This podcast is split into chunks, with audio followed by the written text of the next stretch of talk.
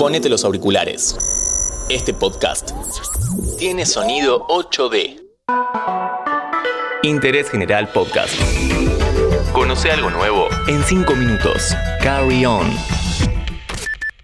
¿Cómo estás? Mi nombre es Dami Fernández y en este episodio vamos a hacer un tipo de turismo diferente al que solemos hacer. Recorreremos pueblos, jesuitas. Nos vamos a Córdoba y Misiones. ¿De qué año datan estas construcciones? ¿Qué espectáculos hay en estos lugares? ¿Cuál es la mejor forma de hacer esta travesía? Todo eso y más en solo 5 minutos.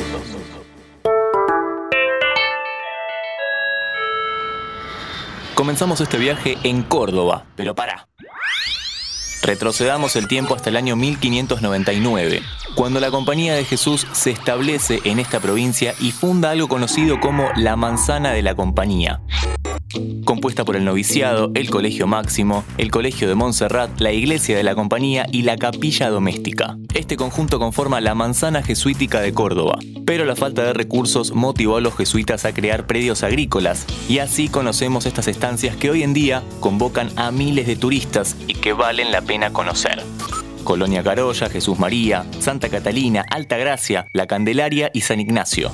Todos estos lugares fueron declarados Patrimonio Mundial por la UNESCO en el año 2000 y sin dudas su recorrido es una gran parte de nuestro turismo. Vale la pena conocer este tipo de arquitecturas, pero contanos vos, ¿viajaste a alguno de estos lugares? ¿Cuál te gustó más? Seguimos en Argentina, nos mudamos de provincia una vez más, vamos a nuestra querida Misiones sin dudas un lugar que tiene muchísimo por recorrer. En este caso, visitamos algunos lugares puntuales y para eso hacemos base en la ciudad de Posadas. De los 30 pueblos jesuítico-guaraníes fundados en la región, 11 se encontraron en la provincia y al día de hoy podemos destacar 5. Santa Ana, Loreto, San Ignacio Miní, Corpus Christi y Santa María la Mayor. Empecemos en Santa Ana, a 45 kilómetros de Posadas. Estamos recorriendo las reducciones jesuíticas guaraníes, patrimonio de la humanidad desde 1984. Aquí podemos recorrer un sitio en donde se puede apreciar el ordenamiento urbano reduccional, los cordones de contención para evitar la erosión y el tratamiento de agua en la reducción. Se puede observar así todo el recorrido que seguía el agua a través de la canalización de los techos del templo, residencia y talleres, pasando por el estanque de la huerta y que salía por detrás de su muro perimetral una obra hidráulica magnífica. Ahora nos trasladamos 10 kilómetros y tenemos las reducciones jesuíticas guaraníes de Loreto. Este lugar es bastante diferente al anterior, con una mística que lo diferencia a las otras. Sus antecedentes históricos distinguen a este pueblo como un espacio donde se desarrollan prácticas espirituales importantes. Cuenta con una vía procesional que une la capilla de la Virgen de Loreto, el templo y la capilla del Monte del Calvario. Se trata de un recorrido que se extiende sobre una calle de aproximadamente 1300 metros. Esta atraviesa toda la reducción.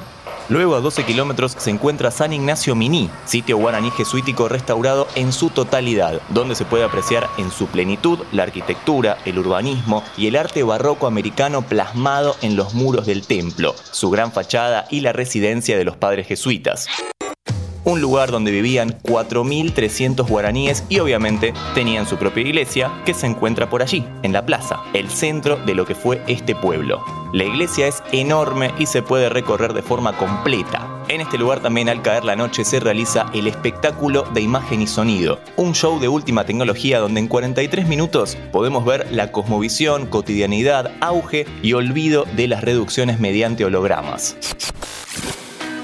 Ya estamos cerrando el recorrido, una buena forma de seguir sería visitar 15 minutos de San Ignacio, la reducción de Corpus Christi, de localización estratégica y que significaba la última parada antes de ingresar a la selva, allí hacia los inmensos yerbales que se hallaban en el Alto Paraná, insumo para poder tomar un buen mate.